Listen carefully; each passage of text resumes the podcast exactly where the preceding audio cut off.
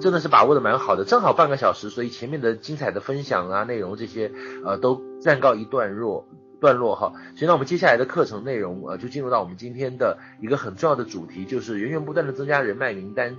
呃，所以呃，各位，如果你们的伙伴有被临时就是踢出去的，那一定是昵称的问题了。因为我发现好多的伙伴，你看我们的 YY 都进行到第几期了？第第四、第五期了，可是很多伙伴你的那个昵称还没有改改过来啊，所以如果你就是被移除出去，还蛮可惜的，就是中途听课会被打断掉，你一定要提醒回去。各位，你们都这次回去真的提醒你们的伙伴一下，回头把这个昵称改到正确的，不然每次就是一上来看到那么多伙伴被移除出去，其实我还怪我还怪心疼的，有的时候觉得哦，可是没办法，规则就是规则，我们要建立秩序，这是一个长期的过程，所以希望大家回去的时候。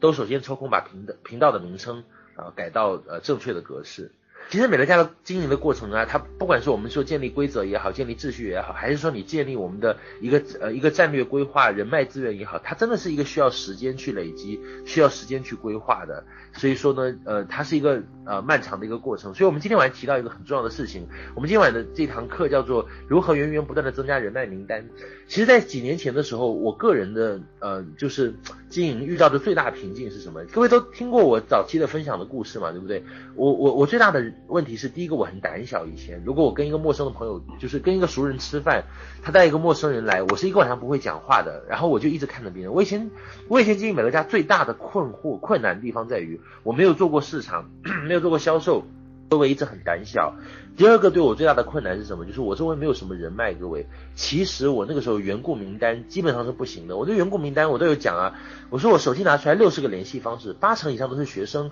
刚毕业的，工作找不到的，养不活自己的，信用卡刷爆的，对不对？这很多人听完之后都觉得很好笑，跟跟讲段子一样的，还会押韵。但其实那时候真的是这样的，那个时候真的是这样的，就是。周围真的没有可以用的人脉，我跟刚刚我们分享的那个王雪东讲的真的是类似的状况诶，我的人脉就是我有人脉，我有一些人脉，我有一些同学朋友什么的，但是这些人都是嗯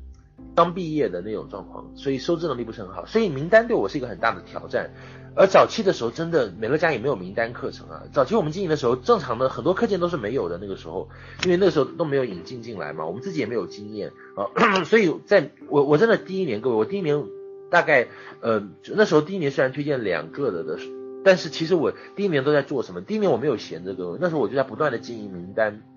其实我我在经营美乐家的第一年的时候，我把我所有的时间精力都花在名单的突破上，因为这个是我当时最大的困境。到后来，终于是我花了一年时间。各位很多人听过我的分享都知道，我那时候经营杀人游戏的嘛，对不对？那个时代那个时代跟现在不大一样，那个时候没有微信，没有微博的。我就记得那时候我们都是从 QQ 啊或者 MSN 那个时候我们在线上去联系啊，所以我们就通过那时候手机都不是智能手机，都还在拿诺基亚啊什么的啊或者摩托罗拉之类的手机啊，最早的时候。那呃就是这样那样的一个时代环境，然后我们就通过杀人游戏的时间呃去认识朋友，然后我的第一批的合伙人几乎都是那个杀人游戏认识的，包括后来我们有些伙伴出现的时候，也都参加我们的杀人游戏啊，像罗艺林啊，像我们的一些伙伴，呃，他们都跑到我家参加杀人游戏，所以他们知道那个状况啊，所以我的人脉基础都在第一年打下的，所以在这一年的时候，我就准备，我就我就积攒了很多经验，关于怎么样从赤手空拳没有人脉。呃呃，经营出一圈人脉，我就大概有了经营人脉的经验，所以我后来跟我的伙伴说，我说如果你把我丢到一个陌生的城市，你现在把我的市场没收掉，你把我丢到一个陌生的城市去，只要这个城市有美乐家，就是有开放，不是禁区，不是限制地区，你给我三年的时间，我相信我还是一样有市场。为什么？因为我有造血能力的，各位。所以你们都知道所谓的白血病吗？各位，你们有没有听过白血病？白血病的原理是什么？白血病的原理就是。那个造血干细胞，我们人体各位你都知道，每天我们的血液当中，这个血液的细胞，人体是一个有机体嘛，对不对？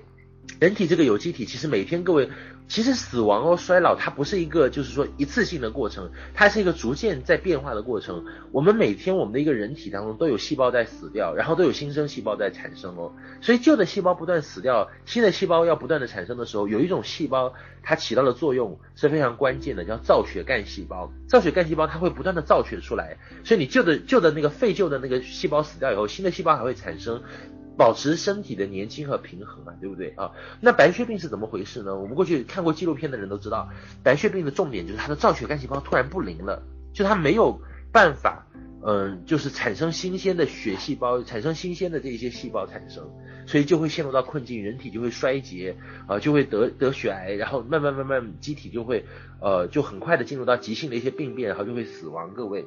其实我想说的是，经营美乐家，很多人刚开始来的时候都踌躇满志，都充满了决心要在这里大干一番天下，对不对？呃，打下打下一片天地。可是为什么很多人经营到一半的时候叫做什么出师未捷身先死啊？就是因为你的造血干细胞出问题了，你没有人脉制造的能力。各位，我想说的是，任何一个生意，各位都没有办法只依靠原有的人脉和少部分的人脉。你们、你们、你们想想看，你们在市面上看到的任何一种生意哦，任何一种生意，你看到的，去外面看到，不管是卖茶叶也好啊，呃，卖服装也好啊，有没有一个人？他是只靠自己的老朋友缘故名单就把这个生意做起来的，其实是没有的，各位，没有一种生意可以只靠你的缘故名单做起来，各位。所以美乐家也是一样的。今天如果不管你的名单再多，你总是有限的，你的名单你总会用完。到你当你上了一定规模以后，你想再往上走的时候，你的名单都是不够用的。所以这个时候你的造血能力非常重要。这个也是我们中国市场跟海外市场非常大不同的地方，各位。几乎在我之前没有人讲过人脉的课程。虽然公司一直在讲成功七要素，可是美乐家在我之前是没有人讲到人脉的课程的，所以大概在我经营的呃大概第三第四年的时候，我记得二零一三年的时候，我们的很多伙伴就遇到那个续航力的问题。就像飞机啊，飞到一半的时候突然没油了，各位，那个状况是很恐怖的，你知道吗？那个飞机就一头往下栽了，市场就不断的萎缩、萎缩、萎缩，就是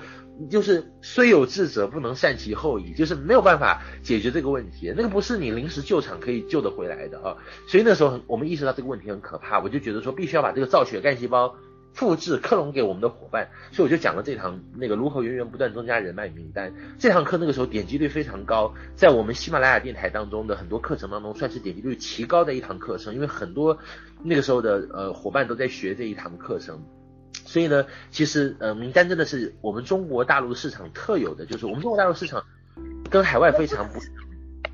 呃是我们非常注重名单的这块经营。那所以今天晚上我也把这堂我们的旧的课程。翻新过来，好，我们根据应运时代的一些要求，我们简化了一些东西，我们可能把过去不成熟的，或者说大家已经都已经知道的、众所周知的一些事情都拿掉了，呃，然后呃呃，那再添加一些新的一些概念、一些一些东西和一些改变哈。我相信这堂课程对各位你们制定你们自己的人脉规划是非常重要的，各位。我们的魏尚阳老师其实还是蛮有智慧的，他曾经讲过一件事情，他说美乐家其实是三网结合、三网合一。什么叫三网合一？是三个系统在发挥作用。各位，什哪三个系统呢？就是美乐家，如果你想要做的非常非常大哦，它是就是它其实是三个系统之间的合作。第一个叫什么系统？第一个是我们公司的硬件系统啊，对不对？范德是为我们打造了，范德是我们花了三十一年时间打造了创业所必须具备的硬件系统，比如说我们的研发团队。啊，公司产品研发团队、物流啊、客服系统、金流系统，对不对？这些都是公司的硬件系统。这个硬件系统解决了我们创业当中很多问题，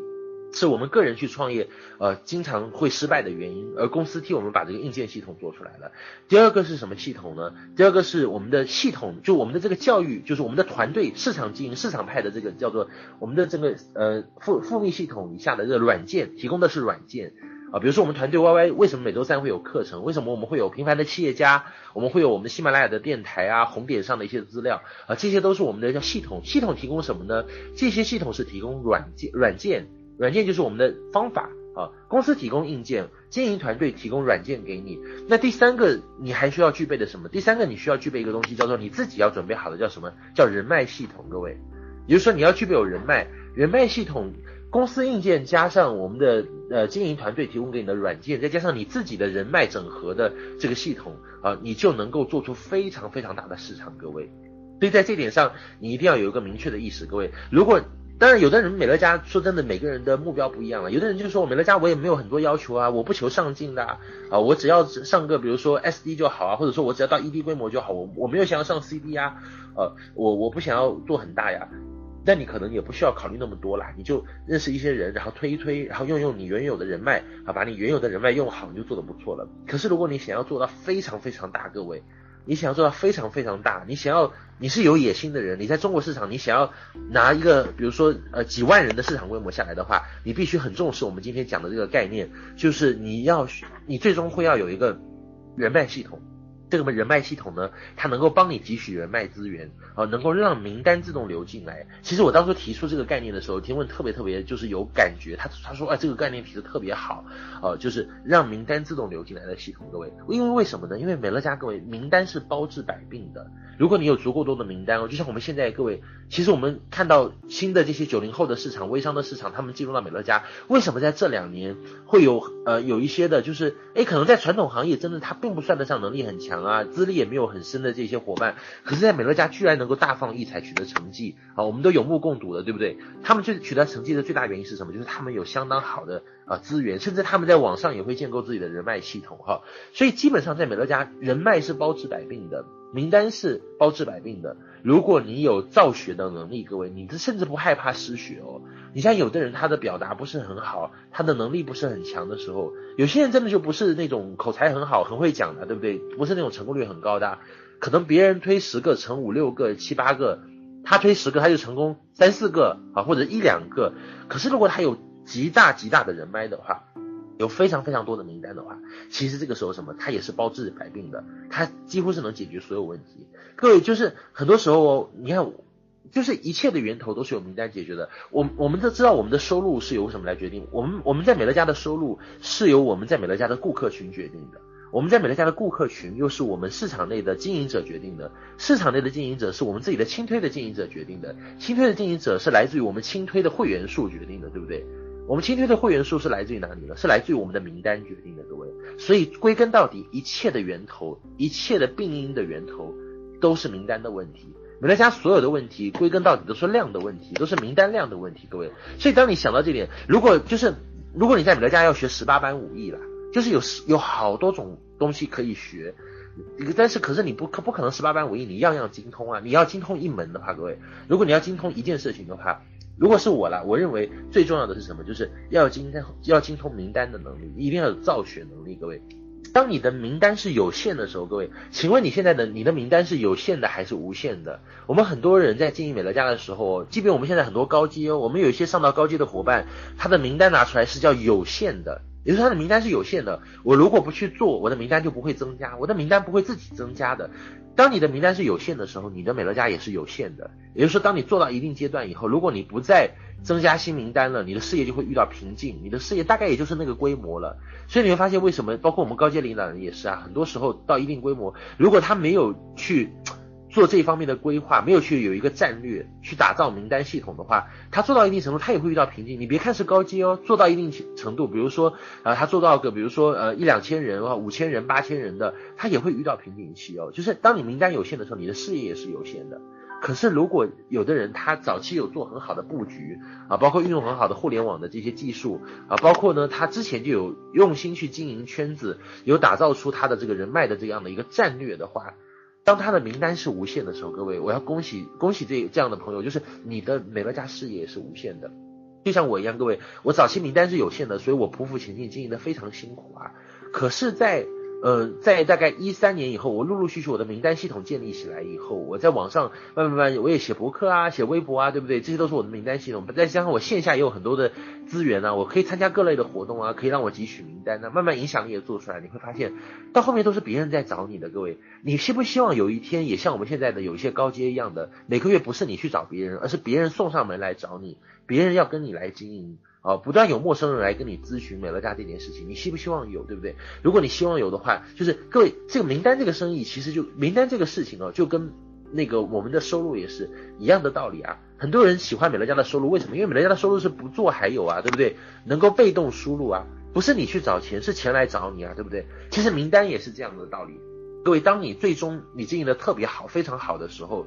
你的名单一定不是你去找的，而是名单来找你。当然，初期的时候你必须去找名单，各位。初期你不会一下子就立马像我们一样，因为我们当初也是经历这个过程的。初期你要走出去，去认识人啊，去交朋友，去建立你的人脉，建立你的圈子啊，参加别人圈子的活动，然后甚至建立你自己的品牌。可是我我在这里跟各位讲的就是，你最终要达到的目标是什么？你最终要达到的目标就是有一天能够建立一个机制啊，一个机制能够让名单源源不不断的输入进来，能够有很多机会去生活当中认识人。啊。这样的话，当你有一天呃，即便你休息了，你也可以高枕无忧，因为不断的都会有人来找你。你的美乐家事业就是无限的，各位啊。所以你你建名，就各位，我们讲名单课程的时候，我们不是说呃，只是鼓励各位冲出去认识人啊，到路边去呃随便认识个谁谁谁，然后或者说从报纸上捡一些名单下来，不是这样的，各位啊。名单其实你要有一个概念，就是什么？要有战略意识，各位。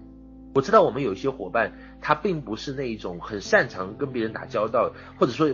不是很有个人魅力的那一种，或者说不是很有口才的那一种。各位，你在战术上的短板，都是可以用战略来弥补的。我就经常会举例子啊，早期我经营美乐家的时候，我跟奇克，其实奇克的个人魅力是很高的哦。就是我跟他一起出去推荐或者怎么，大家的目光会集中在他身上，因为不论是形象也好啊，还是谈吐也好啊，还有他的工作也好，他那个就是他毕竟是这个五百强企业出来的嘛，所以。他的这个分值，他的人格个人魅力的这个分值是比我高很多的，所以理论上讲，如果假设同样十个人，他去他他去讲十个人，我去讲这十个人，可能成功率他真的会比我高很多诶，就是大家不会那么不，大家不会那么快爱上我的好吗？可是我我觉得我的轻推也不输他呀，就是我的我的不论是推荐的数量也好啊，还是推荐的效率也好，我我没有输他呀，为什么？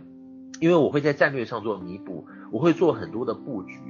我会做很多的这些修缮的工作，就是有的人是拿着叉子出去叉鱼的，就是见到一只鱼就叉一下，见到一只鱼叉一下，他是见一个叉一个。我不是属于那种的，我是属于那种就是系统思维的，我会布局的。好，我我是那种属于那种就是，哎，在这里撒一下网，然后到那边去赶那个鱼，把那个鱼赶回来，赶到那个网里面，然后我再哎再把这个鱼捞起来的。就是我会去，各位你们都有去，有小时候有没有去抓过鱼啊？就是。我们以前小时候，我就记得在那个水沟里面，也不是大的水塘里面，在水沟里面，我就记得我小时候去那个山上玩的时候，在水沟里面抓鱼就是这样。我们在这个在水水在那个水沟的这一头啊，设置一个呃一个小的一个网，然后我们在那一头就开始赶那个鱼，那个鱼就被赶到这一头，然后我们一下把那个网搂起来的时候，那鱼都进我们的我们的那个口袋里面了。所以可能我不是抓鱼很厉害的人，可是我可以在布局方面有一些思考。当你在战略上有思考的时候，各位，即便你战术上不是很强，你也可以赢。各位都有听过田忌赛马的故事嘛？对不对？我们小学课本里面有讲田忌赛马。田忌赛马就是啊，他的马可能未必所有的马都比对方的好啊，可是他会做调整，对不对？他用自己的呃，就是呃上呃，他用自己的呃下等的马对别人的上等的马，对吧？用上等的马对别人的中等的马，用中等的马对别人的下等的马，就是通过战略上的你的的这个调整。来弥补战术上的不足，其实啊，这个真的非常重要，各位。所以我在开篇讲那么多，要跟各位强调的是什么？就是你要有名单的思维，你要有名单的意识。这里面首当其冲很重要的就是你对名单的就是意识。就我我有我曾经。开玩笑讲两件事情，我说各位，你们见到别人，就是我们过去可能对人是属于置之不理的。你像我过去，我是一个很不喜欢跟人打交道，我觉得跟人打交道很累。我以前有自卑感的，我不喜欢跟陌生人打交道的，所以我以前就是能不认识人就尽量不认识人。如果有人来认识我的话，可能加了我微信两三个月，我可能就比如说加我 QQ 两三个月，不跟不理我，不跟我讲话，就把他删掉了。我觉得人是，就是我不喜，我对人是没有那种兴奋度和兴趣的。可是后来经营美乐家以后，我的态度就转变了。所有的人，所有的名单我都囤积在那里，然后动不动的啊、呃、跟别人过年过节发短信啊，我而且我就不再以个人喜好去论断人了。以前可能是我喜欢跟谁打交道，我就跟谁打交道。可是后面我开始经营这个生意以后，我就像一家店老板一样的，我不再会有偏见，我不再会有所谓的呃去区分呃，就是他以个人喜好去论，因为有可能一个你不喜欢的人。他可是他很喜欢美乐家呀，他搞不好真的来当你的合伙人，还成为你非常重要的伙伴啊。所以这个时候，你有没有发现，各位，你们你们有没有发现一个很奇怪的现象，就是美乐家的高阶往往都是属于比较随和的，就是阶衔做得越高的，很多他包容度能够接受各种各样的性格的人啊，不同背景的人，他的接受度还是蛮高的啊。就是原因是什么？就是因为就是跟做生意的道理一样了，就是当你的这个你能跟的。打打交道人的种类越多，你能够接触的、能够接受的人的种类越多的时候，你的市场会越大啊。所以在名单这一块，不是一个是要跟各位讲，你要有意识，你要有兴奋度，你对人的态度要有转变。我就经常会讲，那个时候想说，我说你见到人有没有吸血鬼见到鲜血的那种感觉？我说的有点夸张哦，说的有点恐怖，就是你见到陌生人的时候有没有那种吸血鬼见到鲜血鲜血的感觉？或者换一句话说，你有没有那个恶鬼进入自助餐厅的感觉？各位。如果你没有的话，就说明说你还没有意识到名单对我们的重要性。因为有的时候真的一个人哦，就美乐家经常会有一一那种无心插柳柳成荫的事情发生。各位，可能你当下你认识的某个人，你也觉得他其貌不扬，长得歪瓜裂枣的，也没觉得他多了不起。可是呢，他搞不好，他搞不好也成为你的顾客而已哦。可是搞不好你通过他认识了一个很厉害的朋友，这个朋友是你这辈子都为之感到骄傲的合伙人啊！所以各位，这点是很重要的。你一开始要有这个名单的意识，然后名单的战略，你要有名单的思维。我们最终的目标是建立名单系统，呃，建立让名单自动流进来的这样一个系统。哈，那那当然在开头的时候，我还是要提一件事情，这件事情非常非常重要，就各位，就是对于缘故名单的使用。我们今天一再讲增加新名单，增加新名单，很多朋友也去到处去加人。可是我想说的是，我们今天对于名单的重视，我们对于名单的不重视，体现在什么呢？其实很多时候是体现在我们对缘故名单的使用上。我我坦白讲，我们团队的伙伴现在很多对于缘故名单的使用是不够的。因为我们去研究一些新起来的这些市场的伙伴，我们发现说，也比如像 baby 团队什么的，我们去研究他们，我们发现说，他们做的非常到位的一点是什么？他们不但新名单做得好，他们老名单也做得很好，缘故名单也做得很好，他们用名单用得很精，用得很透，哎。你像过去我们叫伙伴列名单啊，列个三十个五十个，然后就冲出去推荐了，推荐完以后上低了以后，我们就为伙伴的成功庆贺了，然后我们就开始为他做庆贺，庆贺完以后他就觉得自己已经成功了，那个旧的那些过去列的名单就丢在那边就不管了，各位。我们现在对于伙我们很多伙伴的名对于名单的不重视，不是体现在新名单上，哦，而是体现在对老名单、员工名单就不重视上的，员工名单用的不够透，用的不够尽。啊，总觉得说自己名单留在那边，好像很害怕名单用完一样的，好像名单用完以后自己就会挂掉，所以就不敢用那个名单，就压那个名单在那边欺骗自己。各位，所以回过头来，我们在在线，我们现在四千多位伙伴，你你们有多少敢对自己摸着良心说说，哎呀，我已经尽力把我所有的名单都推了，我真的每一个人我都尽力去讲了，我真的已经该讲的我都已经讲了，都已经尽力去讲了。我相信很多伙伴。当你自己问自己的时候，你是没有做到的。其实，你还有很多压箱底的名单没有用，你还有很多员工名单没有用，你是打算把它留给你的竞争对手的。其实，各位，所以名单一定要用尽，尤其是上低以后，各位，这点事情非常重要。上低以后，恰恰是为什么很多人没有续航力啊？就是因为他上低以后，员工名单用的不够尽。我们曾经接触 baby 的一个伙伴哦，他很有特别有意思，他就说，他说我推荐人，我上了低以后，他压着我把。我之前列的那八十多个名单，全部都再还是像之前一样去谈完。各位，是有的时候我们很多伙伴是上帝我就忘记了忘本了。他上了地完以后，甚至我们今天也有一些我们 SD 或者 ED 加的伙伴，他上了那个聘级以后，他失去那个初心了。哦，他其实没有意识到，我们不管是谈消费、谈经营也好，真的就是你要压着自己把名单去用完。其实把员工名单用完，这是一个有压力的事情，因为我们往往不喜欢被员工名单拒绝嘛，宁可被陌生人拒绝一百次，也不要被员工名单拒绝十次。可是恰恰这些硬着头皮要去做的事情，是最有生产力的，各位。所以员工名单一定要用尽啊，员工名单一定，其实各位，我认为员工名单不是在三个月认识了三个月以后用尽。我们过去，我这两天在思考一件事情，各位，我们过去台湾教我们的方法是说，经营美乐家，你要用见面推荐比较好啦，尽可能的见面去去推荐。呃，然后的话，呃，就是我们过去台湾海外教我们的方法，一直都是高质量推荐，因为那个时候没有互联网了，对不对？而且台湾的市场也没有像我们现在就是呃国内这么大呀。它全岛基本上开个车，呃，如果是在同一个城市，半个小时都可以到；如果是不同的城市，大概两个小时也都可以到。所以各位你会发现，我们从台湾那边继承来的方法，大部分都是面推面签的方法。可是这段时间我发现一个问题，我发现其实我们有的时候。在做的一些高质量的动作是低效率的，各位。也就是说，现在如果各位你问我在北京啦，比如说在北京，嗯、你觉得面谈比较好还是电话签人比较好？有可能从质量的角度上来讲，面谈的效果会更好，啊，面谈的效果会更好。可是从效率的角度上来讲呢，呃，电话推荐的效率会更好。就是为什么？因为面谈你一天你最多谈，比如说谈三五个嘛，在北京真的是你就算你很能跑啊，东跑西跑，你一天最多谈三个，已经算是你非常厉害了。可是如果我使用电话推荐的话，我有可能可以推三十个，我一天可以跟三十个人讲美乐家，各位。所以我们在接下来，各位我我个人的认为和建议是这样的，我当然也有伙伴可能会有不同的意见，你们因地制宜啊。我给各位的建议是我们不要做高质量但是低效率的推荐，而要做中等质量。但是高效率的推荐，也就是说，如果假设你要去面谈一个 case，呃，然后呃，这个这个可能很花你时间，搞不好你面谈一次要花半半天的话，那我觉得你与其花半天去谈的话，你不如采用电话推荐的方式，在电话里面跟他说，对不对？然后可能一个 case 只谈十几分钟、二十几分钟，简单对吧？简单简简单粗暴就可以把它签下来。可是你可能一个下午就可以谈二三十个人，加速你这个名单的开发过程，各位。所以过去台湾告诉我们说，你的缘故名单，因为我们过去的课程都在讲，哎，缘故名单在半年之内用完，然后呢，然后员或者说员工名单在三个月之内用完，或者说员工名单在一个月之内用完。各位，我个人觉得，我个人觉得，其实我们现在的员工名单哦，在三到七天内都可以用完。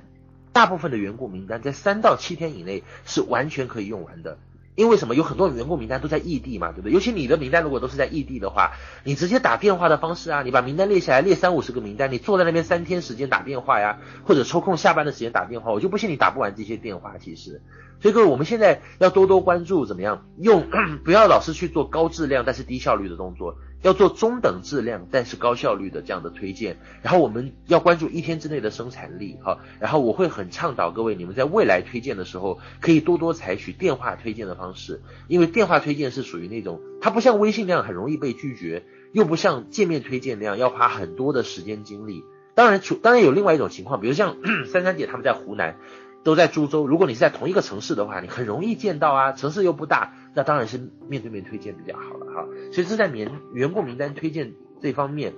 我要跟各位讲的哈，员工名单其实大部分人是有办法在三到七天内就呃用完的。我们在未来也会不断的跟伙伴去推这个概念，就是在短时间之内，好，越快用完员工名单越好。因为说白了，你员工名单用完，你才会去造新名单出来嘛，对不对？哈，最好是在七天之内就把员工名单都推荐完啊，当然能三天是更好的哈。那还有就是员工名单，如果你推荐没有成功的话，你各位你你对这个名单一定要一定要锁住它，什么叫锁住它？一定要用锁定剂啦，一定要让他一定要跟他说说，你现在可以不支持我没关系，可是你要认准三个字，每个加三个字啊。以后如果你有人跟你提到这个牌子，你一定要支持我，好不好？一定要录到我这里，好不好？各位，所以这个是我们对员工名单要做的动作。你除了 快速，你除了快速把这个员工名单呃使用完，呃，那呃另外一个更重要的是员工名单，各位一定要记得锁定。很多人推荐没有做锁定的，推完以后别人拒绝，你很好被打发哎，真的，你去推荐几下，别人一说拒绝，你就乖乖的回去了。啊，其他事情都没有看你那么听话，可是这个事情呢，去跟别人推荐你人生大事，去推荐被拒绝一下你就回去了，然后你还不锁定他。各位所有的员工名单都要锁定，你去推荐的时候你要跟他说，啊，就这个人就是你可能，各位，我我我想还说一个事情，就是我最近也在想的，有些人在一个 case 当中，他会做几次尝试去推荐的动作。就是我跟这个人谈美乐家，可能我谈半个小时，在半个小时内，我会反复的通过好几个动作去跟他尝试成交。可是我们有的人真的很好被打发哎，我发现尤其我们很多新伙伴，你没有那种勉强别人的精神，你去员工名单推荐一下，别人跟你 say no 一下，你就回去了，你就打包行李，就把东西拿下就回去了。我觉得你太好被打发了。其实有的时候，嗯，一个好的经营者应该不是那种很好被打发的经营者，是需要稍微学会勉强别人，甚至有的时候会稍微纠缠一下的哈。那如果你纠缠下来以后，你发现，诶，纠缠下来，然后你还是签不下来怎么办？你就一定要锁定啊，一定要加锁定剂哦，一定要各位一定要记得，你的名单不锁定那就是别人的啊，这个真的很恐怖。我们现在尤其在竞争很激烈的地方，好，一定要把名单锁定下来。所以这是在员工名员工名单这部分，我要跟各位说的。啊，这个很重要。其实我们有些伙伴哦，你靠员工名单就可以呃上到 SD 或者 ED，然后你再用你后续经营出来的人脉再往再往后走，你会很顺啊，你一路上续航力都是畅通无阻的，对不对？好，那员工名单呃，之前我们的罗毅林有讲到，就是。呃，除了使用影响力，呃，如果影响力不足以把所有员工名单都推荐进来，还有什么？用产品力也可以哈。就是有的人靠影响力就可以开本店，可是有的人是不可以的。有的人他可能除了影响力之外，影响力用完了，要开始用产品力啊，或者是用其他的一些力量了哈。这个也是在这里额外跟各位讲的。那我个人。呃，当初是真的员工名单完全用不上了那种的，所以我有锁定，所以我后来我的一些员工名单，呃，包括有的可能反对我好多年的呃朋友，呃，我的员工名单朋友后来都来经营了，我我的员工名单是有锁定的啊。那我我我当然一面做准备的时候，我也一面去经营新的名单啦。所以我今天晚上要跟各位分享的这堂课程，其实里面很多的内容是我当初我在最无助的时候，各位，我在经营美乐家初期，我个人的人脉很差，真的，而且我没有什么。呃，我甚至连基本的沟通能力、社交能力都没有的时候，所以呃，我就那个时候我就真的花了很多心思，我看了很多人际关系啊，啊，包括怎么样去整合人脉资源的这些书啊，那这些书呃，其实里面也讲到很多的，我们今晚可能讲到的课程内容，不光只是谈到美乐家的部分，其实有很多，我相信这堂课学完以后，对你去经营你的人脉关系，哪怕不是在美乐家的领域内，都会很有帮助。各位，它其实讲的是人际关系的一些东西啊。我今天晚上讲的内容呢，主要讲的是线下的，各位，因为线上的课程我们还没有谈到，我可能会在呃下个月的课程中讲讲线上的怎么用微信啊什么的。可是我我讲的这些东西也一样可以适用于线上哦，就是有很多规则其实，在虚拟世界当中是一样的啊。那我个人会把经营人脉分为三个阶段。什么三个阶段？就是你要具备有三个阶段的能力。第一个阶段叫做一对一沟通的基本技巧。我发现很多我们美乐家来经营的有有一些伙伴，他可能过去没有很多机会呃去锻炼，去跟别人接触。他的工作，他的本质，他在生活当中没有很多机会跟人接触的时候，或者说他很自卑，呃，那他是不具备有一对一跟别人沟通的技巧的。可是经营美乐家很重要的就是你要有一对一跟人打交道的能力。啊，这个我认为是最基础的。如果你连一对一沟通的技巧都没有的话，你跟别人就是一对一沟通的时候，你总是让别人很讨厌你的话，我觉得你美乐家经营会遇到很大的障碍啊，迟早会遇到很大的障碍。第二个是什么？第二个是创建或找到一个圈子，就是第二件事情叫创建或找到一个圈子，我会讲这一部分啊。也就是说，在经营美乐家，当你学会了一对一跟别人沟通的时候，第二件很重要的事情是你要学会去找到一个圈子，要么找到一个圈子去经营。要么去创建一个圈子去经营，哈啊，这个很重要。第三个是什么呢？第三个是，呃，第三阶段叫做建立你的品牌。当你学会了一对一跟别人沟通的技巧的时候，当你学会去加入或者是去创建一个圈子的时候，这两点你都做到的时候，到第三阶段到后期的时候，你就是要去建立你的个人品牌了。个人品牌也就是搭建你的这个影响力的这样的一个招牌，然后能够吸引别人来。啊，最后通过这些你的这个前期的经营和铺垫，让名单自动流进来，流到你的这个口袋当中哈。那我谈谈一对一基本沟通的技巧，各位，我觉得呃，首先我们经营美乐家要非常注意一点的就是，我们要学会有自控力，不要就是就是经营者就是，我觉得有一个很重要的很重要的就是你要知道在什么时候说什么话。我们有很多人在初期会犯一个，就是我觉得说，当然现在现在现在我们鼓励各位谈美乐家，可是你不要做到就是说谈美乐家就是让别人觉得张口闭口就是美乐家。我觉得新人有的时候会有这样的一个问题，就是他不知道那个度。我我们我们当然很鼓励各位，你有热情，我们当然是要觉得新人有热情很好，跟别人谈美乐家很好。可是如果你不要让别人觉得你一进美乐家就不正常了，就是你一进美乐家就是你就跟别人。嗯，打交道的时候你就哎，什么事就是不合时宜的，比如说你哪怕参加参加别人的葬礼，你都在讲美乐家，就就会就是你知道那个场合很重要，其实就所以各位你我会建议就是哎要有自控力，在经营美乐家的时候，你不你不能够张口闭口都是美乐家啊，你要你要找机会谈，要找切入点，所以这一点是你要我以前很喜欢的一句话叫天才的一半是力量，另一半是对力量的控制啊，所以这个分分场合很重要。我我我谈 case 都是这样，各位，比如说我，如果你们跟我一起谈过 case，你会发现，如果我去签人或者我谈经营也是这样。比如说你要一个伙伴来跟我聊美乐家，我我今天会跟他讲，我会跟他讲美乐家，好，讲十五分钟半个小时，讲完以后，然后我就会换话题，啊，比如说我把他签下来了，或者说他觉得说有意向要入会了，我就不会再一直扯下去，你知道吗？因为你知道有的新人他推荐很容易失败，什么谈太多了。就别人已经答应你要经营，别人已经感兴趣，对你留下美好印象了，结果你越聊越多，聊爆了，你知道吗？就就是聊过度，聊信息，聊到别人烦。人家本来说美乐家的事情我还感兴趣的，结果被你说的那么多，我就不感兴趣。所以各位这个度很重要哈。那那当然就沟通美乐家，所以这点很重要，各位啊，所以所以这是一对一的沟通讲，你要知道在什么时候呃呃去合理的去谈啊。另外一个就是呢，我们去谈美乐家的时候，我我我个人当初给自己就是在战略规划上，我列了两个很重要的。呃，事情就是有些人会，有些人在经营美乐家会有个很矛盾的地方，就是他会觉得自己是不是很有功利心。我们有些伙伴是属于那种面子很薄的，所以他出去认识别人的时候，他总他总有负罪感嘞，他总觉得说，哎呦，我认识别人是有目的的，哦，呃，好像我认识他就是要跟他套近乎，要签他为会员。所以我们有些伙伴他会有这种心理障碍，很多时候一对一的打交道的时候，他会觉得自己自己给自己就是说那个。呃，判刑哦，自己给自己内心就是说，就觉得说自己好像不是那么有诚意的感觉，各位。所以我当初也会有这样的感觉，所以我在跟别人去交流的时候，我给自己画了两条底线啊。如果你觉得你在怎么去界定这个朋友关系和美乐家的关系的时候，就怎么把握这个度，你界定不了的时候，我觉得你可以去界定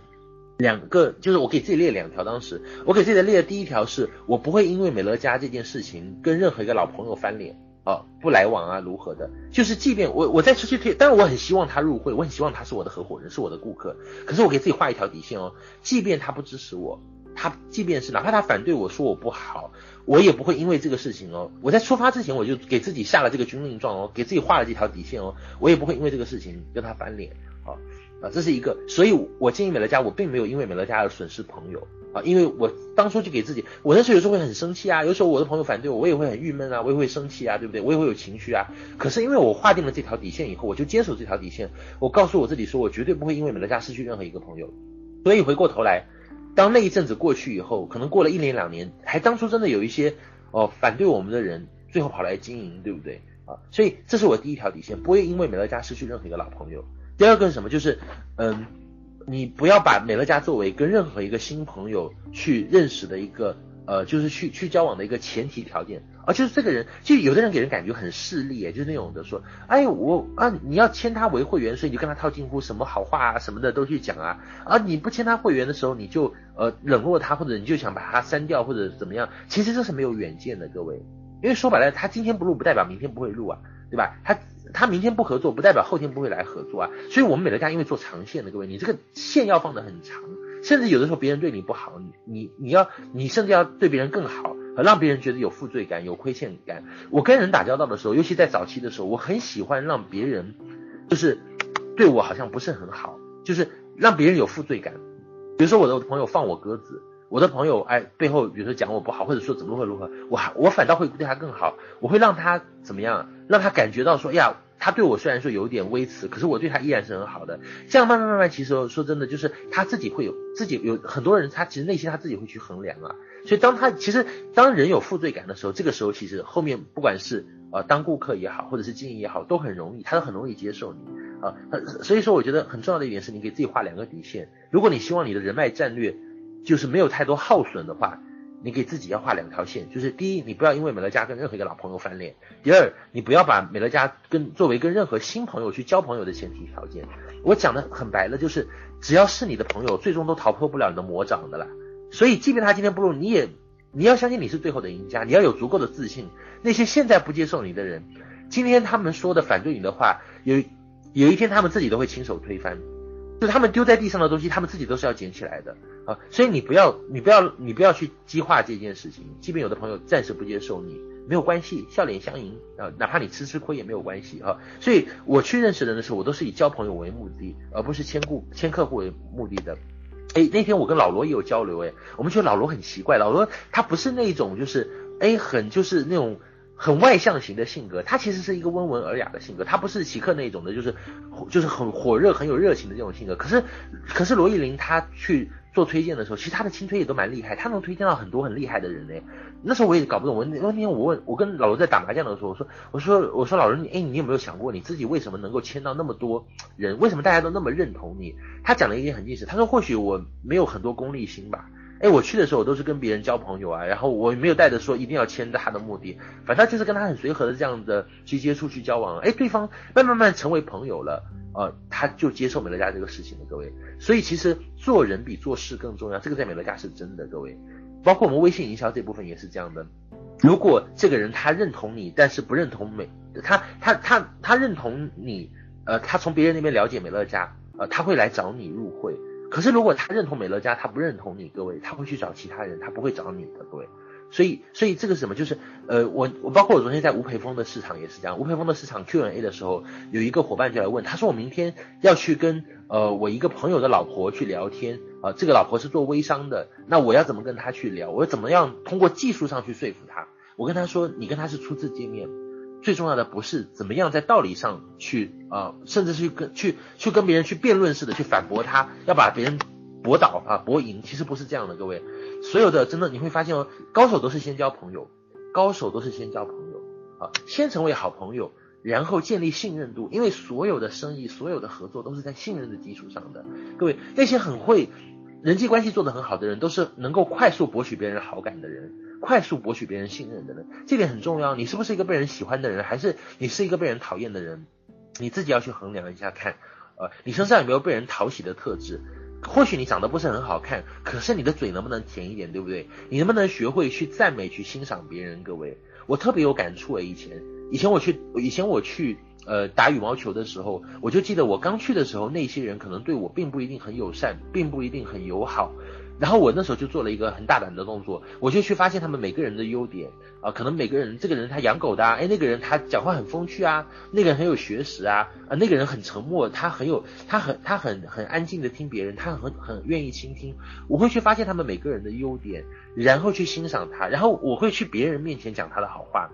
我在这个圈子当中的时候，我在这个这个羽毛球的这个队伍当中的时候，我会跑去别人那边讲他的好话，然后。哎，透过别人把这个好话传到他的耳朵里面，所以甚至一开始对你有敌意的人，当他听到你在各处讲他的好话的时候，他也不忍心讲你的坏话。慢慢慢慢慢慢，他也哎，别人你你讲他十句好话，他至少还你三句好吗？他也会去看你的优点，各位。所以其实就是跟人打交道，这里面包括我们其实带团队也是一样的，就是如果你看的都是别人的优点。别人看的也都是你的优点，各位。我们有的伙伴真的没有什么能力，可是为什么大家看的都是他的优点？他没有能力的地方都变成有能力了。他不是很擅长讲话，可是他安安静静的沉默都被人视为一种是优点。为什么？因为他看的都是别人的优点啊。可是有一些人，他明明充满了优点，他身上充满了优点，他有很多的非常优秀的地方，可是为什么大家都会去看他的缺点？因为他老是看别人的缺点。所以各位，这点是很重要的哦，这个法则是很重要的，就你一定要意识到。你周围的人，如果如果你老是看他们的缺点，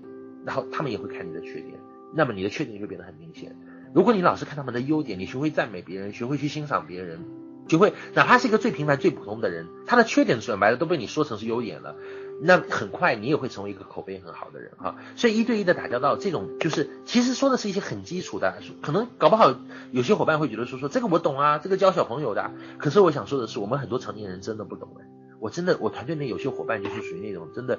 就是哪壶不开提哪壶的，讲话每次让人就觉得很不舒服的，都很想要把他掐死的。有这样的伙伴哦，你没有具备基本的沟通技巧，你连最起码的跟别人交流的这个能力都没有的话，那美乐家大事都是建立在小事的基础上的，公事都是建立在私事的基础上的啊。所以如果你这些很基本的东西你做不到，没有一对一沟通的技巧的话，那长远的大的这些东西就不要再谈了，对不对？啊。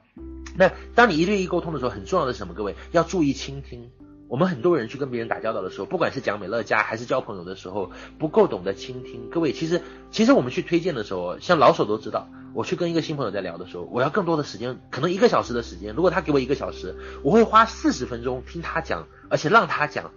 嗯，其实有办法让别人开口讲他自己，是一种非常厉害的能力哦。其实有的时候我去跟一个新朋友聊天，哎，聊完一个小时以后，他会觉得我人很好啊，会觉得说很喜欢我。为什么？其实我并没有讲很多我的事情啊，可是我是让他一直在讲啊，我一直想方设法让他讲他自己啊。他讲他讲自己讲多了，他就觉得他下意识会觉得好像我很善解人意，好像我跟他是很有共鸣的一样的，好像我很懂得欣赏他。慢慢慢，所以会沟通的人，各位第一流的沟通高手都不是那种自己讲话很厉害的，都是那种很会倾听、很会诱导别人讲他自己的。而且通过听别人讲他自己，我们可以收集到很多关于他的情报。他家里有几口人呢、他是做什么工作的啊？他有什么缺口啊？他当前面临什么样的问题啊？他有哪些梦想啊？对不对？他家里有没有小孩啊？未来有没有出国留学的打算呢、小孩多大啦、啊？都小学、中学还是大学啊？对不对？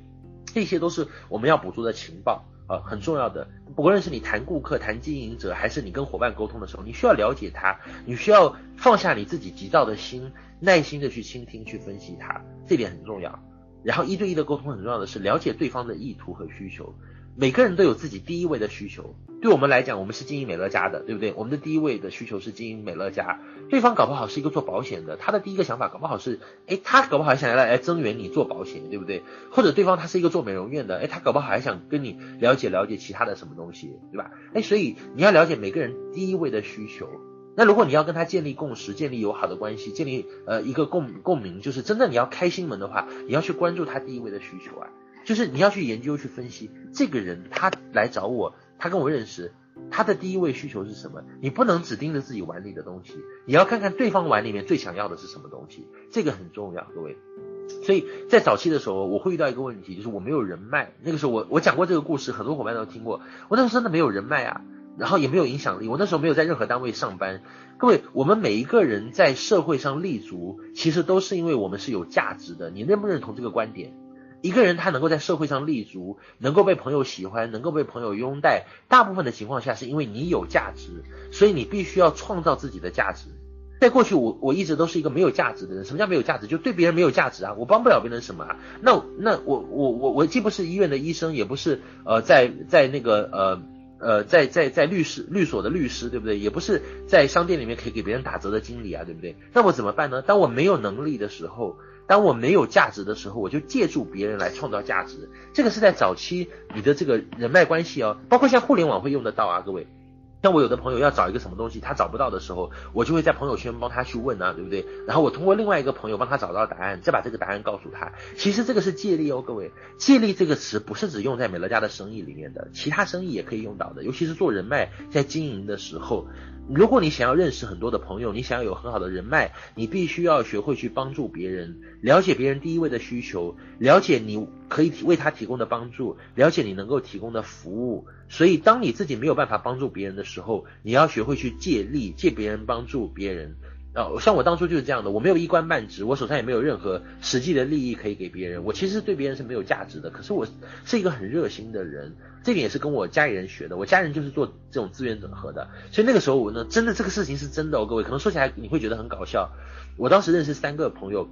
有一个人是医生，然后有一个人是律师，有一个人呢是在商店里面的一个经理。啊，结果呢，这个律师当时呃想要那个买一个东西要打折，我就帮忙找了这个经理要了一个折扣。这个经理呢，他当时想要请半年的假，想要请一个假，他要开一个借条，呃呃呃假条。然后我当时就去那个北京的阜外的那个那个心脏科，我就真的去跟那个医生去磨，也是玩在一起好朋友，后来认识三人游戏认识的啊，就磨就开了一张半年的假条给他，面子还蛮大的。然后这个这个。这个呃，医生那个时候后来他遇到一些呃法律方面的问题，他要咨询一些婚姻方面的法律问题，我就帮他找了一个律师哦。所以这个是一个我当时很得意的，我的一个得意之作，因为这三个人后来都成为我的顾客啊。啊，我我我自己没有任何的能力，可是我通过借力，我赢得了很多的朋友。各位，早期我的人脉，张超毅在北京的人脉就是这样做起来的。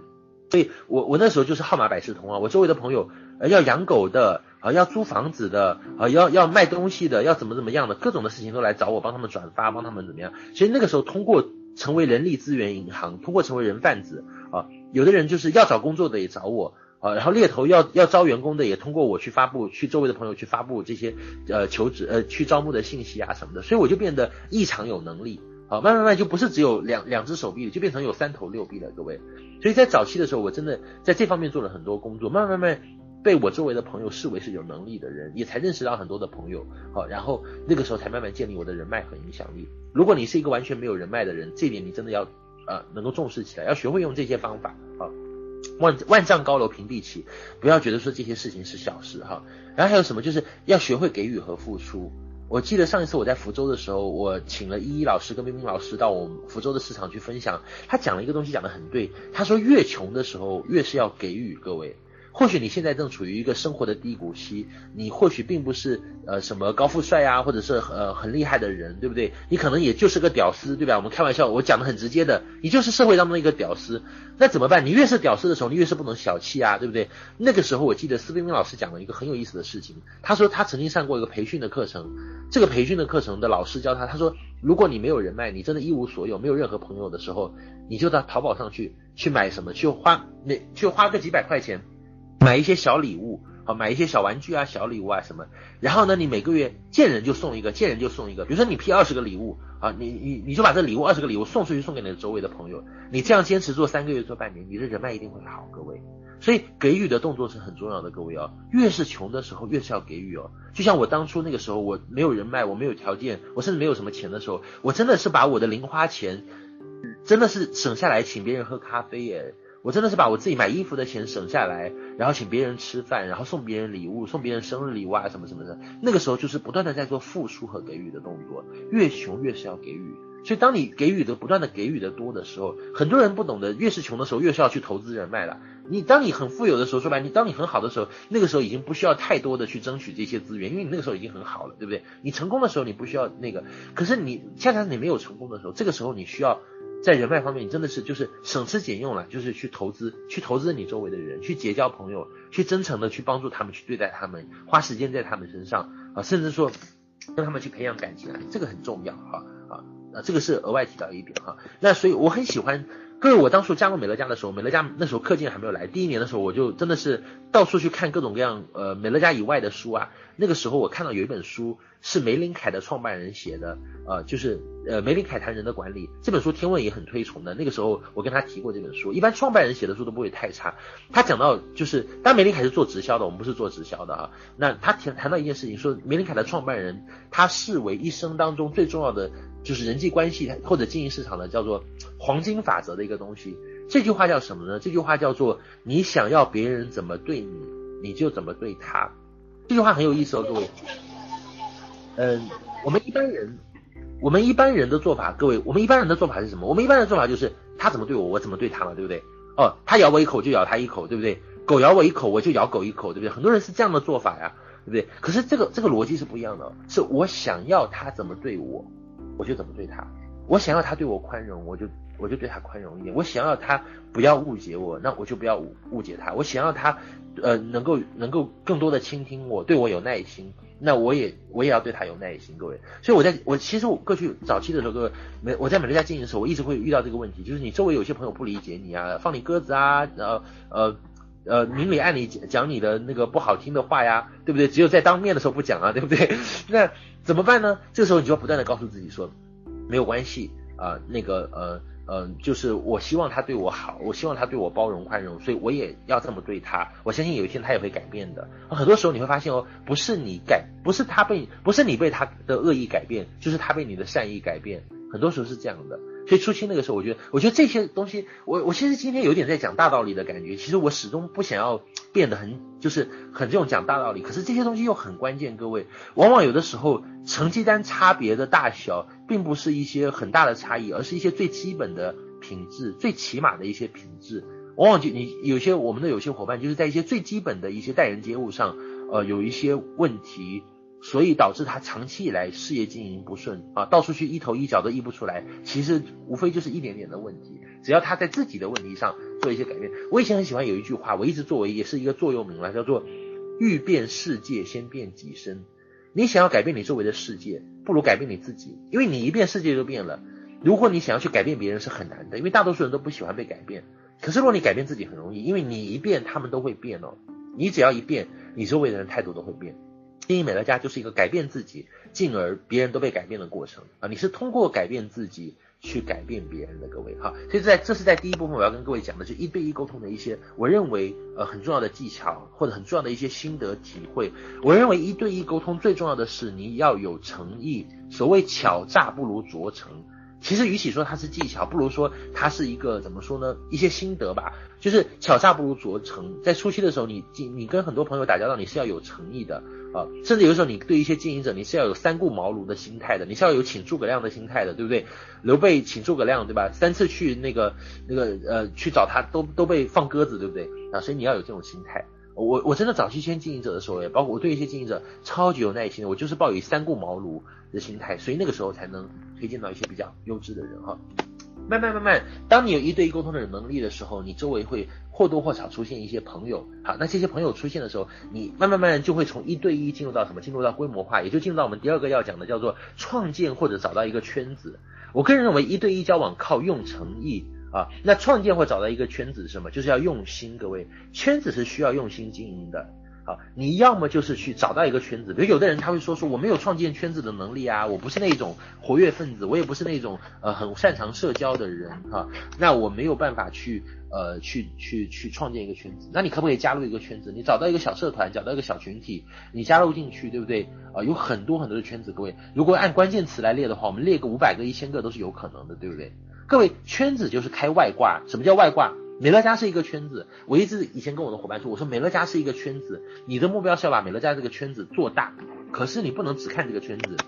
如果你只有美乐家这个圈子，你会很可怕，你这个圈子会越做越小。你一定要有外挂几个圈子，比如说中间这个美乐家的圈子，你外挂好几个其他的圈子啊。现在我我今天想跟各位说的是，你也不要外挂很多个圈子。有的人这里这里有有一些资源，那里有一些资源太散了，没有明确的重心。你其实只要经营好一个圈子，就做得很好了啊！你其实只要抓到一群人，就经营得很好了。像我以前会举例讲到那个张颖的例子，诶，他没有太多什么的圈子啊，他就一个圈子教练技术啊，啪的一下，教练技术的圈子被他拿下了，哇，那个圈子就真的是。钵满盆满了，对不对？所以你要找到一个很好的圈子。你看珊珊姐这边的圈子，大部分是什么？很多都是服装业的，呃，株洲的这一些圈子都是她的老朋友嘛，很多嘛，对不对？所以你一定要经营圈子，这个很重要，各位。美乐家是一个圈子的生意啊，当然你经营圈子不是只埋在美乐家啊，只只有只有美乐家这个圈子，这很可怕的，各位。我记得以前我去见到 New Skin 的人的时候。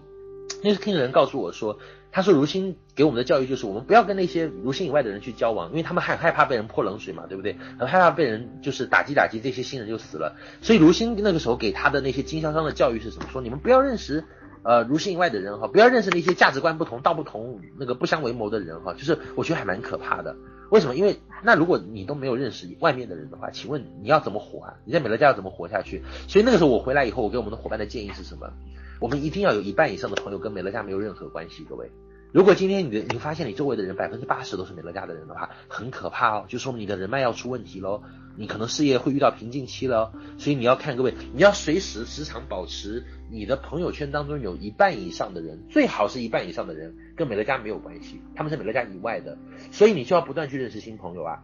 你看我以前去上海的时候，我去一个礼拜，可能我会把三天到四天的时间拿去谈美乐家的事情，见美乐家的伙伴，对不对？可是我也会把另外的三到四天去参加很多的活动啊，去看看博物馆啊，对不对？去别人家就是参加一些 party 啊什么之类的，喝喝酒啊，去泡泡酒吧呀，啊，唱唱 KTV，认识一下老朋友啊，对不对？呃，甚至说跑到教会去看看他们 那个做做一些那个周末的一些祷告啊什么的，我这些都去参加过啊，只是有些我没有晒出来而已，你们不知道而已啦。所以我一直以来我都有保持一半以上的朋友啊，但我后来，当然我后来美乐家朋友真的实在是太多了，我我现在坦诚讲，我也没有一半的朋友跟美乐家没有关系，但我现在一直也在拓展资源了，我也要往外去走的。你看我为什么去参加很多的那些。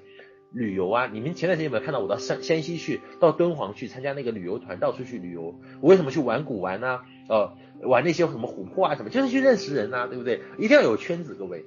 要有圈子。那不论你是参加或者是创建一个圈子，有一个很重要的是什么？你要守规则，你要给人以安全感。各位，我以前去参加活动的时候，我经营美乐家，我有个特别的，我觉得我自己特别引以为自豪的是，没有人隔离我。我以前去，不论是唱 KTV、打羽毛球，我去的时候，我的朋友是很乐意带我去的，没有人因为我经营美乐家就不让我去，就不带我去，或者要把我排斥掉或者隔离掉，因为我是一个很守规矩的人。我以前去唱 KTV 的时候，有人有有在场在玩的朋友，他要留我的联系方式，我会问那个带我去的人说，哎，你这朋友要留我的联系方式，我可不可以给他？或者我会跟他说，没关系，你直接找我这个朋友啊，以后你通过他来联系我就好。我永远给别人安全感，我很尊重那些给我机会的人，我很尊重那些能够带我去认识新朋友的人。我永远跟那些带我去的人一起一，永远与带你去的人一起共舞。所以这个导致我参加任何活动都是畅通无阻的。所以我每个朋友都有不同的功能哦，有的朋友即便他呃。自己本身不是我的会员，可是他可以带我参加一些时尚大趴呀，在北京参加一些杂志的一些酒会啊什么的，这些可能是我自己去没有机会参加，他可以给我机会啊。这些朋友就让我呃受益很多，认识很多朋友，而且也建立自己的影响力。通过参加这些活动啊什么的，所以最重要的是你要让别人有安全感啊。你做人做事情一定要有板有眼，我们是要有规则的，对不对？包括有的时候为什么为什么有的人在工作领域他就不会受影响，有的人在工作领域就是鸡飞狗跳，一经营美乐家。呃，他就那个让别人就就就让单位老板想要开除他，为什么？就是当然有当然也有很坏的老板嘛，但也有很大程度上是跟你自己在做的事情是有关系的啊，所以这点还是蛮重要的。各位，你有没有建立这个呃呃边界？你有没有建立一个就是知道什么时候该谈什么？我我以前做杀人游戏的时候，那个时候也有很多人来参加，很多人就呃那个来参加。可是我从来不在我的杀人游戏去提美乐家的，我觉得杀人游戏就是我培养感情、跟大家认识、建立信任、让大家认识我的一个平台。然后呢，我后来玩到后来，有些朋友都知道我在经营美乐家这个事情，他们想帮我嘛，他们也知道我想通过这个活动增加人脉啊。有的人就故意在活动上提说：“超毅，超毅，你是不是要经营一个什么环保超市的事情？你要不要跟我们讲一讲？”然后我就会打住他，我跟他说说：“我说不用啊，我说我们今天只是来玩而已，我们不要聊工作上的事情，扫兴嘛。我说感谢你要了解，我们私底下再了解。”所以我给他们很有安全感。所以我，我我创我做活动啊，做圈子啊什么，包括我做微信群啊，我我也建很多微信群，什么租房群、泰国群啊什么的，我我是不允许他们发广告的，而且我自己不发广告啊，我自己不在里面发广告啊，我会把他们加为好友，然后通过我的私人的那个这个渠道去影响他，可是我不会在我的群里面，像我的泰国群、我的租房群，我不会在里面发美乐家的广告的，我也禁止我的伙伴在里面发广告。因为很简单，你要给别人安全感，不要让别人觉得说做事情会被打扰哈。所以这样的话，你的路就会越走越通，越走越通哈。然后，当你不论是加入一个群体，或者是你创建一个群体的时候，呃，你要逐步成为活跃分子，成为意见领袖，然后呢，成为愿意付出、为大家去服务的人。其实，啊，我觉得其实，哎，魏兆仁老师那句话真的还让我蛮受益的。我觉得不光是美乐家呀，你参加一个任何一个社团。如果你去参加狮子会，呃，如果你去参加，就你一定要创造价值。各位，你人脉好的人都是有价值的人，你同不同意这个观点？有人脉的人都是有价值的人，大家都是认同他的价值的，他能够帮到别人的，对不对？所以，如果你是一个没有价值的人的话，你不会帮助别人，你甚至借力都不会借力，你不会为别人创造价值，你会发现说，其实你你的影响力就会不够哦，其实啊，所以嗯。其实圈子也是这样的道理啊，就是你与其拥有好多个圈子，好多个圈子你只是在里面，但是你没有影响力。就像有的人一样，有的人加入好几个社团，可是他在这个社团不是活跃分子，他没有影响力啊，大家甚至都不认识他，只是他自己在里面加人而已啊。大家甚至还觉得他很讨厌，他就是一个进来加人啊，汲取资源的人哈，不做贡献汲取资源的人。那与其拥有这么多个圈子，你不如深耕一个圈子，就是你有一个圈子，你有那么多块田都荒废着，你不如有一块田，你好好把它耕作好，对不对？啊，工作好，然后让这块田呢精耕细作。其实有的时候不要说多了，你把一个群组，一个微信群组经营好，把这个群组经营的活跃，经营的有意思，你就能建立很好的人脉啊。把这个群组里面的五百个人，比如说签个签个几十个下来，哎，OK，美乐家你就找到了。美乐家并没有要求你要很多很多，一下推个很多很多人进来。其实各位，我们很多人做人脉哦，包括微信也是，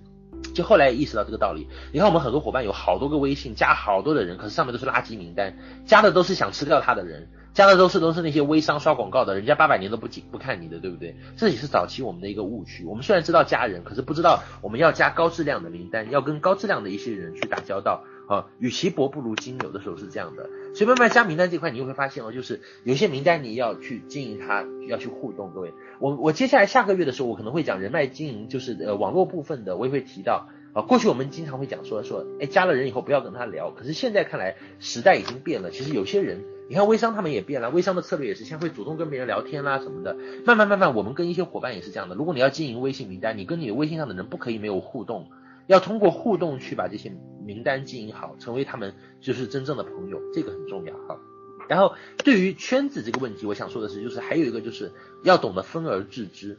什么叫分而治之呢？就是呃，一圈人是很容易产生涟漪效应的，各位。比如说，如果今天我约了一圈相互认识的朋友一起吃饭，这十个人都是没有入会的，我要跟他们谈美乐家。这个时候，如果我谈美乐家，可能当中有一两个人反对哦，另外七八个就会跟着一起反对，也许找借口说，哎呀，这个不好啊，这个是传销或者如何如何。所以各位，当你面到一群相互认识的人的时候，最明智的做法不是把他们放在一起签，一定是要分开签，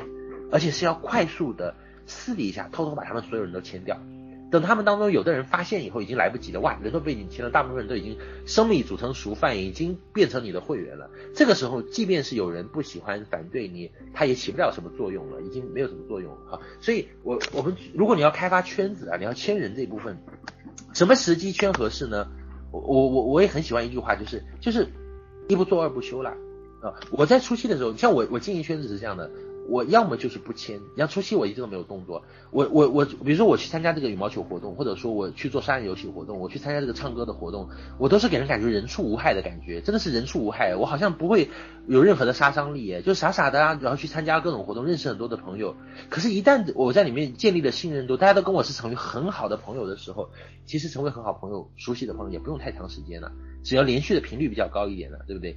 有的时候有有的人其实一个月就可以跟你很混得很熟诶，你们经常微信上每天都有聊天都有互动，一周就可以混得很熟诶。现在因为通过互联网，我们就是互动的频率多了，所以人由生到熟的这样的一个时间也被缩短了。其实熟人现在很容易培养的，以前可能要花三年培养的关系，现在三个月就可以建立起来，好吗？只要通过网络这些渠道把时间空间的缩短了就很好啊。所以我我我在建立可能跟这些朋友建立到一个关系以后，我就开始什么大张旗鼓。当我开始要下手开始签开发市场的时候，我就毫不犹豫毫不犹豫的就快速的 把这个周围的人都哎纷纷签掉。好，当这群人发现的时候，发现哎大部分都已经是我会员了啊，所以就是所谓的静若处子，动若脱兔啦。就是这句话也是我很喜欢的一句话，就是一不做二不休啊，静若处子，动若脱裤。不做的时候就是人畜无害的感觉。可是既然要开始开发这个圈子了，如果我开始决定在一群人当中开发了，我肯定要快速的把所有的名单，所有的人都啊啊谈过去哈。圈子真的很多，各位，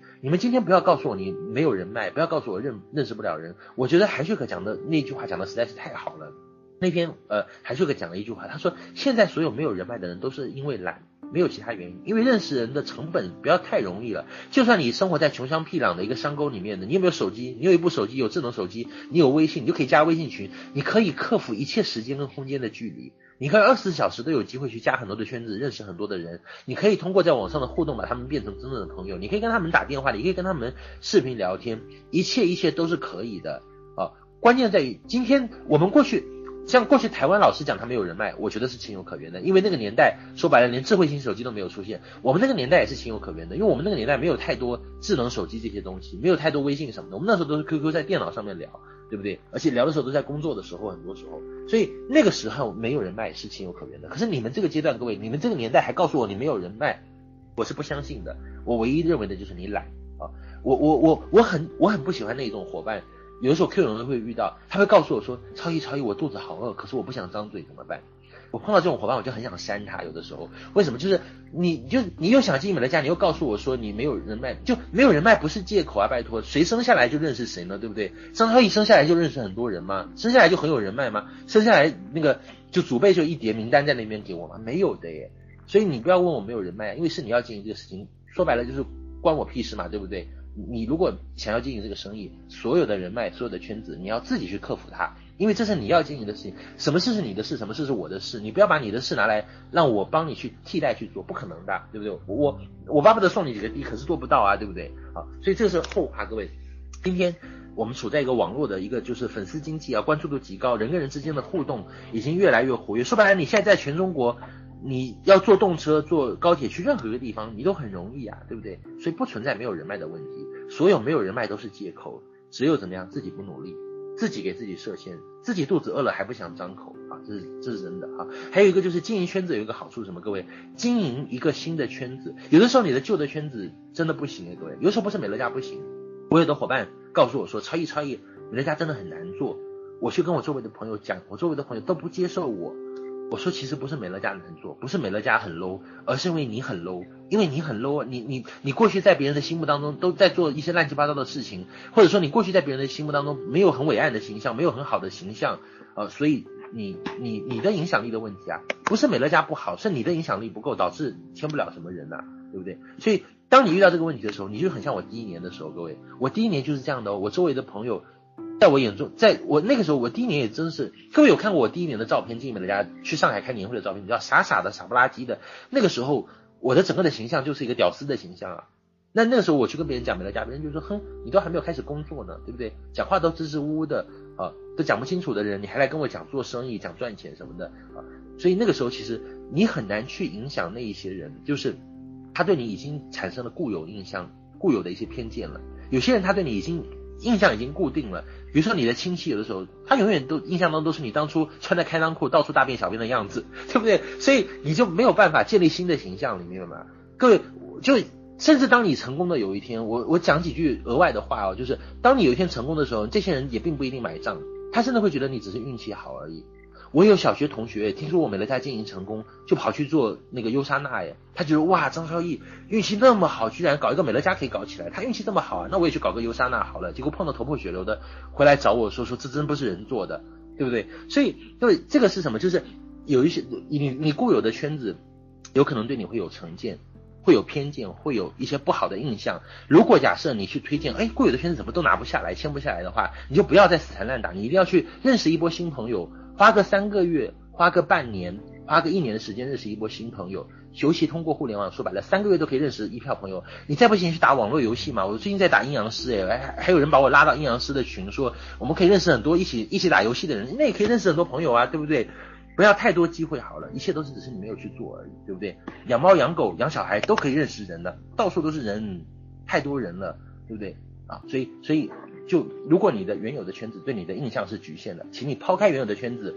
因为是你要把这个生意做成，原有的圈子就不要理了，先放在那边。过后就是来日方长，老娘来日方长再来收拾，你可以这样想嘛，对不对哈？然后呢，呃呃，就先去经营新的圈子，通过三个月到半年把你的新圈子建立起来。好，那新圈子建立起来，你就有新的形象啊，就涉及到我们第三个议题，叫做建立你的个人品牌。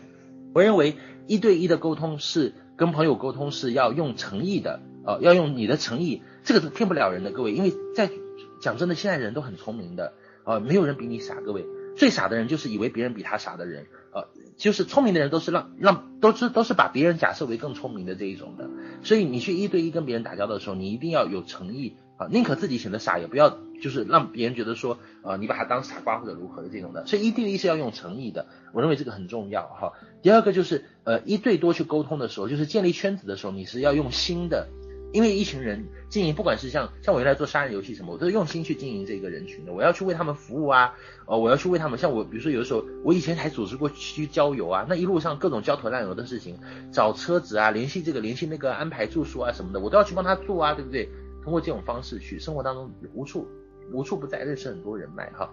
用心。当你开始要建立个人品牌的时候，你要一定要用脑子，用脑子去怎么去想，去思考，各位。要去思考啊，就是你要做定位，各位，所有的形象都是定位和包装。你首先要定位，首先你的目标人群是什么？各位，你不要觉得无所不能，自己好像就是很多人没有方向了。我觉得很多人的问题是他经营美乐家经营了两三年，他还没有找准他的人群。你一定要找准你的人群，人群不是越宽越好的。有的人说我的人群就是洗头、洗脸、洗衣服、吃饭的这种人群，这个不是真的人群，人群是很小众的。你要找到一个就是。呃，有有范围的、有局限性的这样的一个人群，比如很精准的说白了，很精准的定位。比如说，哎，我专门签古玩圈的人啊，我专门签收藏圈的人，我在古玩圈、收藏圈有有那个，我专门去认识服装业的老板，自己搞传统生意的投资开厂的老板啊，通过这个，我专门签狮子会的人，有没有人是这样的我专门去呃签网络游戏当中公会里面认识的人，对不对？有这样的人呐、对不对？所以其实你要划定你的人群界限，然后去深度的。去呃，就是去经营你的品牌。当你的人群确定下来以后，你要针对这个人群去设计你的形象。各位，去设计你的形象。比如说你是谁啊？如果用三个词关键词来总结你，各位你现在想想看，别人想到你的时候，你最希望他想到哪几个词？比如说你是一个律师啊，比如说你是一个老板。比如说你是一个非常优秀的家庭主妇，你是一个很很很，你是一个怎么说非常多金的宝妈，对不对？你希望塑造的是这样的一个形象。各位，你的形象是你包装和打造的哦，尤其在互联网上。我们记得几年前的时候，互联网刚出现的时候，当时有一句话叫做什么？就是讲的很讲的很很庸俗的，可是讲的很好啊。他就说，就算你是一条狗在网上，也没有人知道啊，对不对？就算你是一个屌丝在网上。也没有人知道，你可以把自己包装得很好啊。这一点我们从那些微商身上真的看到了太多太多值得我们学习的这样的一个例子了，对不对？他们很多人啊，可能真的就是有五分讲七分啊。那我们呢是什么？我们是有七分有九分，我们可只讲五分。我们实在是太傻了，我们真的吃了很多老实人的亏过去啊。当然我不是鼓励各位去说谎，可是适当的修饰、包装你的形象、塑造你的形象是很重要的。各位，我们很多伙伴在过去啊都是很自卑的。呃，因为我们在现实生活当中，我们会受制于我们现有的条件，我们我们会受制于我们现有的条件，所以我们很自卑，我们没有想过，甚至没有去塑造我们的形象。可是其实你是可以做到的，各位，你可以想，你可以成为你想成为的任何人，你相信我这一点，你可以在网上去塑造这个形象，所有的网络上的形象都是包装出来的，各位。你知道那些美女吗？你们有没有看过网上经常流行那样的帖子？一个女生化妆的，就就就很漂亮，很漂亮啊，就是网红啊，对不对？然后那个粉丝为她花了很多很多的钱啊，投了几万的那个红包进去。然后呢，在线下见面的时候发现，天哪，就是那个那个颜值差别很大，对不对？所有的东西都是包装出来的，就像广告明星一样的，PS 的时候那么漂亮，对不对？那个头发一丝一丝的都可以数得过来的。可是事实上，生活当中并没有那么好。呃，那我我想跟各位说的是，就是品牌和你的形象是定位出来的、塑造出来的。就像天味的形象也是一样的，他其实是一个非常擅长打造形象、打造包装的人啊。当时他也为我们撰写了我们自己的小传啊什么的。我我初期的早期的形象就是他帮我包装出来的啊，包括像我新浪的这些认证啊什么，当时怎么写什么八零后北漂创业者，这个很多人早期在用我们的这个签名档的时候啊，各位。所以重点是你要相信各位。我我我这里再额外讲一句，我觉得我们很多伙伴真的是被穷人思维搞怕了，各位。我们的伙伴在可能加入美乐家之前的三十年都在被洗脑状态，你在被你周围的那些人在洗脑，你周围的同事、朋友、呃，你的同学、你的父母、你的亲生父母告诉你说你是不可以的，你这辈子你就是一个普通人或者如何，就是其实其实各位我想说的是。前两天我发了一个帖子，我就在讲洗脑这件事情啊。很多人说进入美乐家被洗脑，我觉得这个你真是太可笑了。其实你在生活当中过去被洗了二三十年的脑，你周围有那么多的 loser 给你洗脑，你都没有意识到这一点的。真正的洗脑你都没有意识到，对不对？你周围的。朋友，你周围的那些人一直在贬低你，一直在说你不行，一直在告诉你说你你不行，你的父母甚至都没有看好你，可是你就真的是认命了，接受了这一点。我就回去，我这次回福建去的时候，我跟我妹接触，就我舅舅的女儿接触，我就发现啊，诶，其实她还蛮，就是我们家人其实待人接物啊，情商这块都不是很低的，可是过去她一直还蛮自卑的，因为她没有很好的学历啊，而且她不是生活在这个大城市的，她是生活在那个县里面的，像像像县县城乡镇这样的，所以她比较自卑的。所以那个时候跟他就是他去找的工作都是很一般的工作，他从来没有想过自己可以找一份好的工作，因为他的父母一直告诉他说，你就是这样的能力啊，你就是没有读过大学什么的，所以你就一直一一直都是这样的，所以他从来没有意识到原来他也是可以的。后来他从今年开始经营美乐家的时候，从三月份六月份开始经营的时候，很快就上到三零啦。我那天回去我就跟我妹说，我说我说哎，其实你知道吗？你比我强多了。你看我到第二年才完成三零，你看你几个月就完成三零，其实你是有能力的，对不对？只是你被。其实我们周围的人真的有的时候，我们周围很多好人会害到我们的，因为他们告诉我们不可以，所以限制我们的思维。我们很多伙伴进入美乐家之前是被穷人思维限制住的，他不敢去塑造、去包装自己一个良好的、更美好的一个形象。其实网络上你是可以塑造、去可以去包装的，你的所有的缺点都可以被包装成优点，各位。你的所有的缺点可以被包装成为你的优点哦，你的所有的劣势劣势是可以转化为你的优势的，各位，你把这两句话真的要记起来。所有的缺点都可以被解释为被包装成优点，所有的劣势都会可以被把它转化为你的优势，所以你要学会旋转你的角色，对吧？或许有的人觉得说自己太老了。可是你老啊，你沉稳啊，对不对？你有经验，你富有经验啊，对不对？你你你给人感觉是很稳健啊。有的人觉得，哎，我我太年轻了，我签不到人。年轻你有活力啊。像卡尺，他最早的时候，他最大的劣势是他太年轻了，可能很多人啊、会觉得说他太年轻了，跟他一起经营生意未必会很靠谱啊。可是年轻也是他最大的优势啊，他可以吸引到很多人。哇，这么年轻都可以成功，对不对？所以你会发现说，所有的劣势都是可以转化为优势的，所有的缺点，你所有的缺点都可以被包装为你的。极大的优点，各位，所以你一定要会用这一点啊。互联网包装是不不用花什么成本的，只是要用脑子而已，要去想而已啊。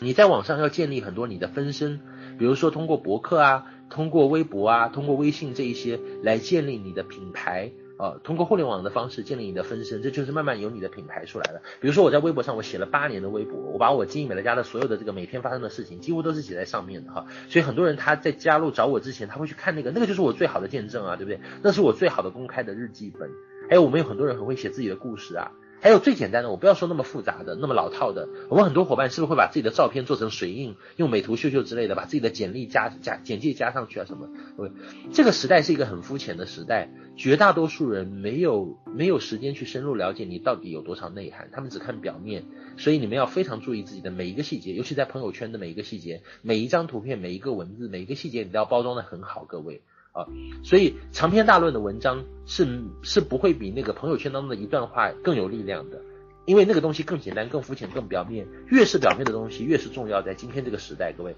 在包装这一块，你要你要很在意这一点哈。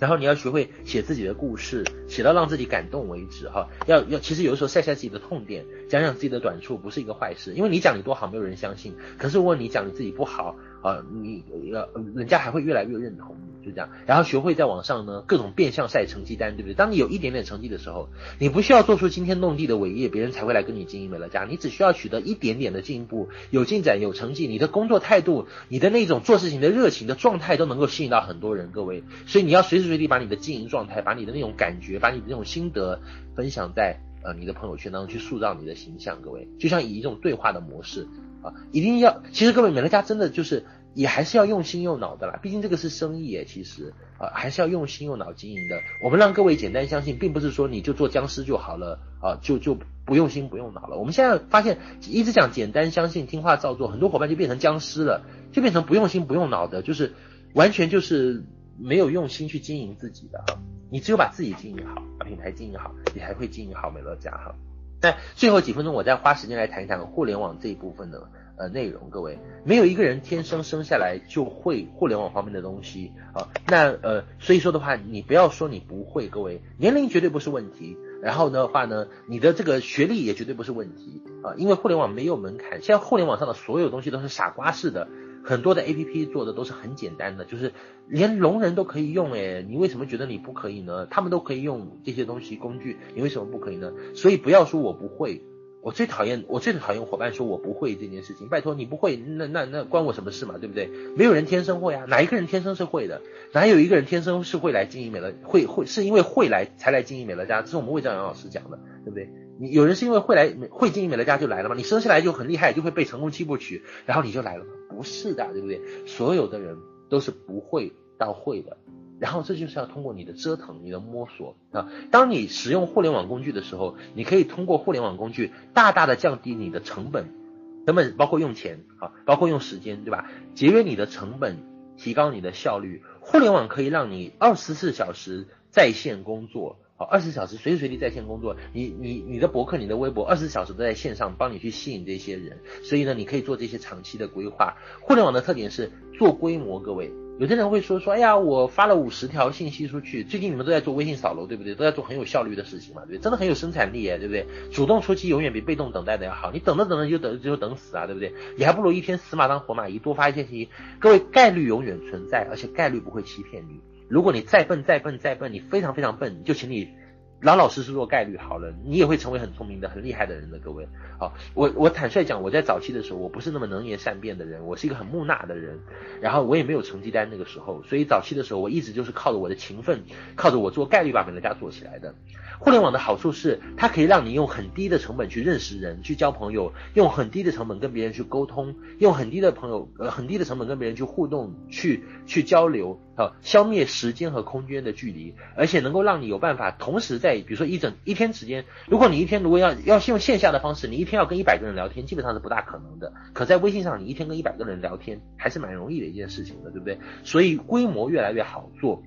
啊，所以包括人际交往之间的时间和这个频率都可以呃得到一个很大的缩短啊，各位，所以你们一定要善用互联网的工具。互联网工具最重要的就是要学会做规模。如果五如果你跟五十个人聊美乐家，你就只有签到呃比如说两三个，那很简单呐、啊，你就跟五百个人谈，你就签到二三十个，本店就出来了，对不对？我们当初最典型的就是谁李文波，卡尺推荐李文波，各位，我记得我以前每次见到李文波的时候，李文波并不是。比如说，呃，他并不是那种，因为李文波就是一个很草根的人呐、李文波就是一个草根的典型。那个时候我看到他的时候，我就觉得他，哎，他真的他的背景也好，谈吐也好，整体的感觉也好，就是他是一个很实在的人，他没有很多的那种，呃，很华丽的东西去炫啊或者什么之类的。可是他是一个非常勤快的人。我记得我以前每次去北京生活馆，我都会碰到他，他手上拿着一个 iPad，拿着一个 iPhone，就是每天在那边跟别人聊天，不断的聊，不断的聊，永远都是低头族。然后他就会很吓人的，一个月推荐很多人出来啊。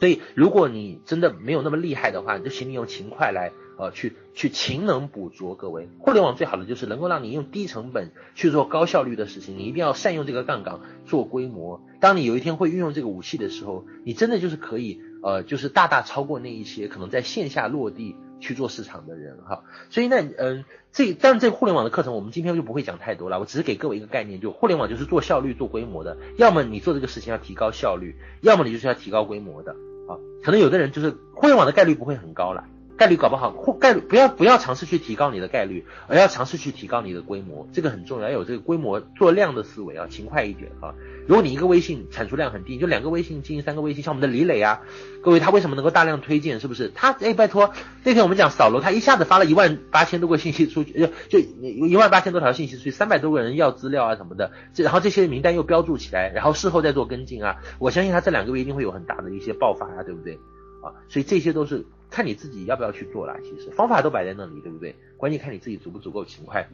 那因为时间的关系，今天晚上我也讲了大概一个半小时，其实是提到我们当前对于人脉规划的一些呃心得体会啊，我希望对各位有参考了。当然，我讲的东西不是说只有这些，就不是说定死了就只有这些东西了。其实呃很很大程度上你也会有很多新的体会。我相信，如果你有什么好的一些想法和建议，我也希望你能够多多的分享在你的团队啊，分享给我们啊。呃，搞不好你分享的一些观点，可能下一次我在讲课的时候，我就会提到，然后就会分享给大家，就会变成我们共同的财富哈。那今天晚上因为时间的关系，我就不多说了啊。那也呃，下一周下一周的时候，下一周会有一堂很重要的课程，叫推荐中常见的意义处理。这堂课其实我现在是完全没有头绪的，是我一直很想讲的一堂课，可是呢，我一直都没有做准备的一堂课，所以过两天我回北京的时候，我需要把这个课程先备课备出来，到时候我也会向各位征集呃建议或者意见，你们在推荐当中最常遇到的困难的问题。啊，最常被刁难的问题，我们把它整理起来，然后我们在下周的这个周三的课程当中的时候，我们会做一个集中的解决。也请你们在下周的时候，把你们的市场当中的第一线的伙伴，有在第一线做市场的伙伴，在推荐的，在在市场上拼杀的这些伙伴，尤其是新伙伴，一定要把他们赶下赶上来。下下周的课程会非常重要哈。然后我们十二月。一月二号是那个成都呃服务商会议，然后四号的时候会有大串讲，各位大串讲，我们这一次也会安排非常厉害的七位老呃六位老师来跟我们讲啊，各位敬请期待，课程都是非常好的，我们的讲师都会把压箱底的课程拿出来哈，呃那各位就记得那个时间十二月四号，我们十二月的第一个周日也是很重要的一个时节哈，那今天晚上就到这里，那呃希望各位都早点休息，有个好梦啦。希望我们在本来家都能够呃做得很好，有拥有源源不断的人脉以及源源不断的持续收入。